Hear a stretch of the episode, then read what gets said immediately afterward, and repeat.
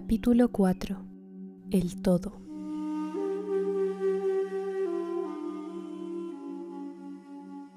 Más allá del cosmos, del tiempo, del espacio, de todo cuanto se mueve y cambia, se encuentra la realidad substancial, la verdad fundamental.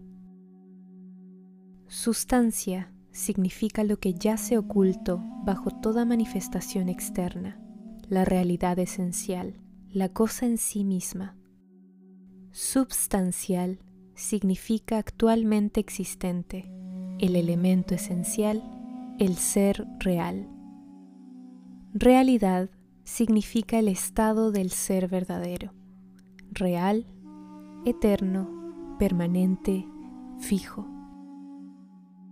Más allá de toda apariencia externa o manifestación, debe haber siempre una realidad substancial.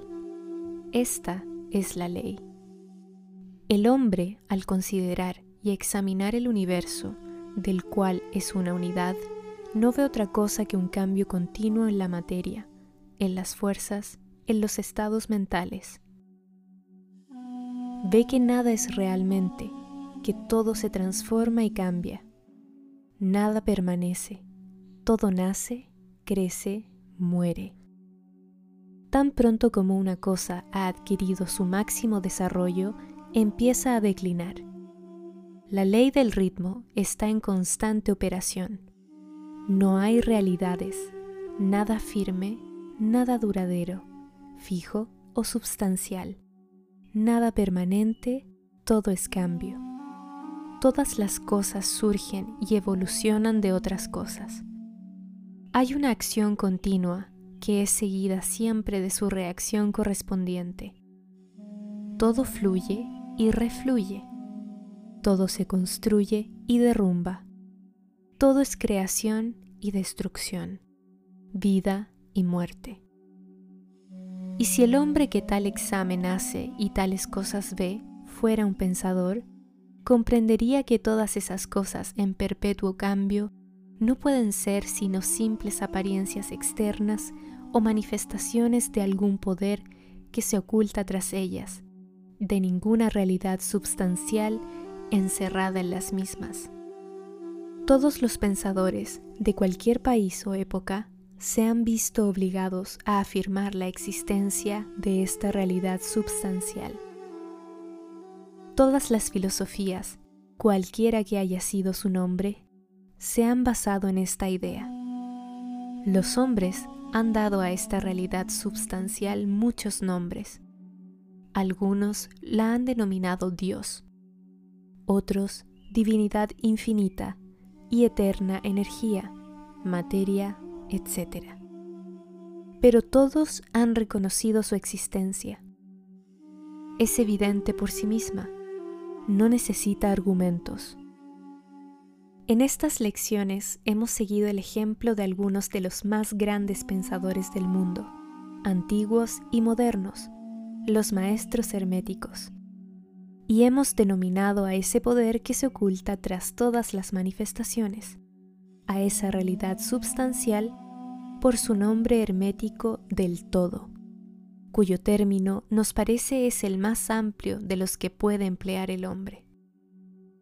Aceptamos y enseñamos las teorías de los grandes pensadores herméticos, como también las de esas almas iluminadas que han ascendido a planos superiores de existencia unos y otros afirman que la naturaleza íntima del todo es inconocible.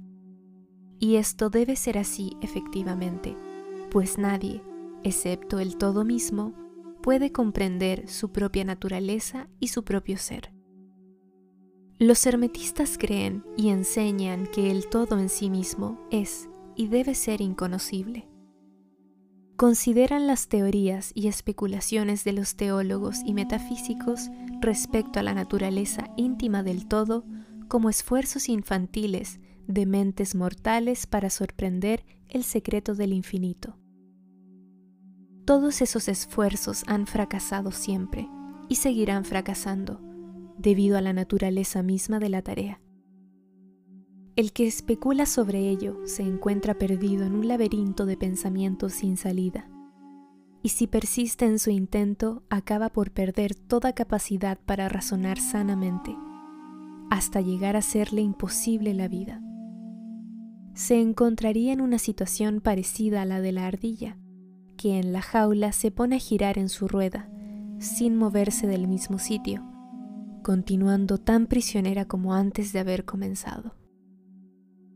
Y aún muchos más presuntuosos son esos que tratan de atribuir al todo la personalidad, cualidades, propiedades, características y atributos de ellos mismos, como si el todo tuviera las emociones, sentimientos y características de los humanos, y llega hasta atribuirle malas cualidades, como los celos, la susceptibilidad a la alabanza y a la oración el deseo de que se le ofrende y se le adore y todas esas otras cosas que nos han legado como herencia de los primeros días de la infancia de la humanidad. Tales ideas no le sirven para nada al hombre desarrollado y acaba por dejarlas a un lado. Creemos debe indicar que hacemos una distinción entre la filosofía y la metafísica Religión significa para nosotros la realización intuitiva de la existencia del todo y de la relación entre uno mismo y él, mientras que la teología significa para nosotros el esfuerzo o los esfuerzos que hace el hombre para atribuirle las propias cualidades, personalidad, características, etc., así como sus teorías, proyectos, deseos y designios asumiendo el papel del intermediario entre el todo y el pueblo. La filosofía significa para nosotros la especulación que tiende a comprender las cosas cognoscibles y pensables, en tanto que la metafísica indica la tentativa de inquirir entre las nebulosidades de las religiones de lo inconocible y de lo impensable, la que, al fin, al cabo, tiene la misma tendencia que la teología.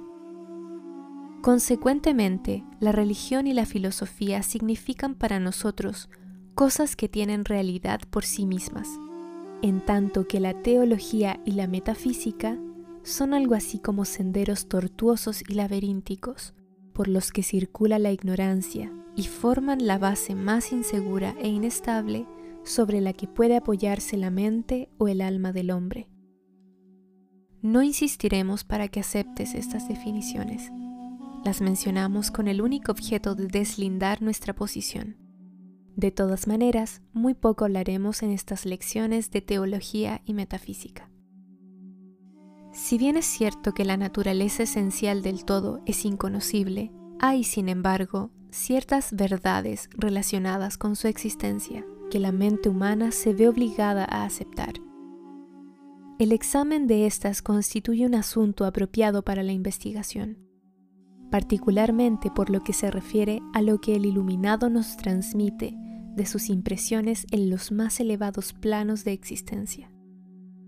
Y a esta investigación los invitamos ahora. Lo que constituye la verdad fundamental, la realidad substancial, está más allá de toda denominación, pero el sabio lo llama el todo. En su esencia, el todo es inconocible, mas el dictamen de la razón debe ser recibido hospitalariamente y tratado con respeto. La razón humana, cuyo dictamen debemos aceptar tanto como lo juzguemos conveniente, nos dice respeto al todo, sin pretender desgarrar el velo de lo inconocible. El todo debe ser todo lo que realmente es. Nada puede existir fuera del todo o de lo contrario, el todo no sería tal. El todo debe ser infinito, porque nada puede existir que defina, limite o ponga restricciones al todo. Debe ser infinito en tiempo o eterno. Debe haber existido siempre, continuamente, pues nada puede haberlo creado jamás, y algo no puede nunca surgir de nada. Y si alguna vez no hubiera sido, aunque solo fuera un instante, no podría ser. Debe existir por siempre, porque nada hay que pueda destruirlo, y jamás puede dejar de ser, ni aun por un solo momento, porque algo nunca puede convertirse en nada. Debe ser infinito en el espacio, debe encontrarse en todas partes, porque nada existe, ni hay sitio alguno que esté más allá del todo. No puede ser de otra manera, sino continuo y omnipresente en el espacio, sin cesación, separación o interrupción, porque no hay nada en él que pueda interrumpirse, separarse o cesar en su absoluta continuidad, y nada existe tampoco que pueda llenar de grietas. Debe ser infinito en poder o absoluto, porque nada hay que pueda limitarlo, restringirlo, confinarlo u obstaculizarlo no está sujeto a ningún poder, porque no hay otro que el suyo. El todo debe ser inmutable, esto es, no sujeto a cambio en su naturaleza real, porque nada existe que pueda obligarlo a cambiar, ni nada de lo que pueda haberse transformado. No puede ser aumentado ni disminuido, ni ser mayor o menor bajo ningún aspecto. Debe haber sido siempre y debe seguir siendo siempre también, idéntico a lo que es ahora, el todo. Nunca ha habido, ni hay, ni habrá algo en lo que pueda transformarse o cambiar. Siendo el todo infinito, absoluto, eterno, inmutable, debe deducirse que todo lo que es finito, mudable, transformable y condicionado no puede ser el todo. Y como nada existe fuera de él en realidad, todo lo que sea finito debe ser nada realmente. No les vaya a sorprender o asustar, porque no tratamos de embarcarlos en ciencia cristiana, cubriendo estas enseñanzas bajo el título de filosofía hermética. Hay una reconciliación entre estos aparentemente contradictorios asuntos Tengan paciencia, que a todo llegaremos a su debido tiempo. Vemos en torno a nosotros eso que se llama materia, la que constituye las bases físicas de todas las formas. ¿Es el todo materia simplemente? Absolutamente no. La materia no puede manifestar vida o mentalidad, y como la mente está manifestada en el universo, el todo no puede ser materia, pues nada asciende más allá de su propia fuente. Nada puede manifestarse en un efecto si no lo está también en la causa. Nada puede evolucionar o emerger como consecuente si no está involucrado o involucionado como antecedente. Y además la ciencia moderna nos dice que la materia no existe realmente, sino que es energía o fuerza interrumpida esto es, energía o fuerza en un grado menor de intensidad vibratoria. Como ha dicho recientemente un escritor, la materia se sumerge en el misterio. Aún la ciencia materialista ha abandonado la teoría de la materia y ahora descansa sobre la base de la energía. ¿Es pues el todo mera fuerza o energía? No. La fuerza tal como la entienden los materialistas, es una cosa ciega, mecánica, carente de vida o mentalidad. La vida y la mente no pueden nacer de ciega energía, por las razones dadas un momento a. Nada puede subir más alto que su propia fuente. Nada evoluciona si no ha involucionado. Nada se manifiesta en un efecto si no está en la causa.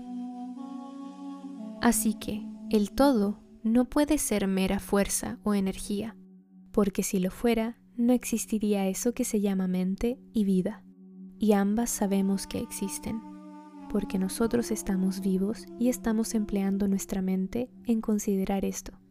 Y en iguales condiciones se encuentran los que afirman que la energía es todo. ¿Qué es lo que hay superior a la materia y a la energía y que sepamos que existe en el universo vida y mente en todos sus diversos grados de desenvolvimiento. Entonces preguntarán, ¿quieren significar que el todo es vida y mente? Sí y no es nuestra respuesta. Si entiendes por vida y mente lo que nosotros, pobres mortales, conocemos de ellas, no, el todo no es eso. Mas, ¿qué clase de vida y mentalidad significa? Preguntarán.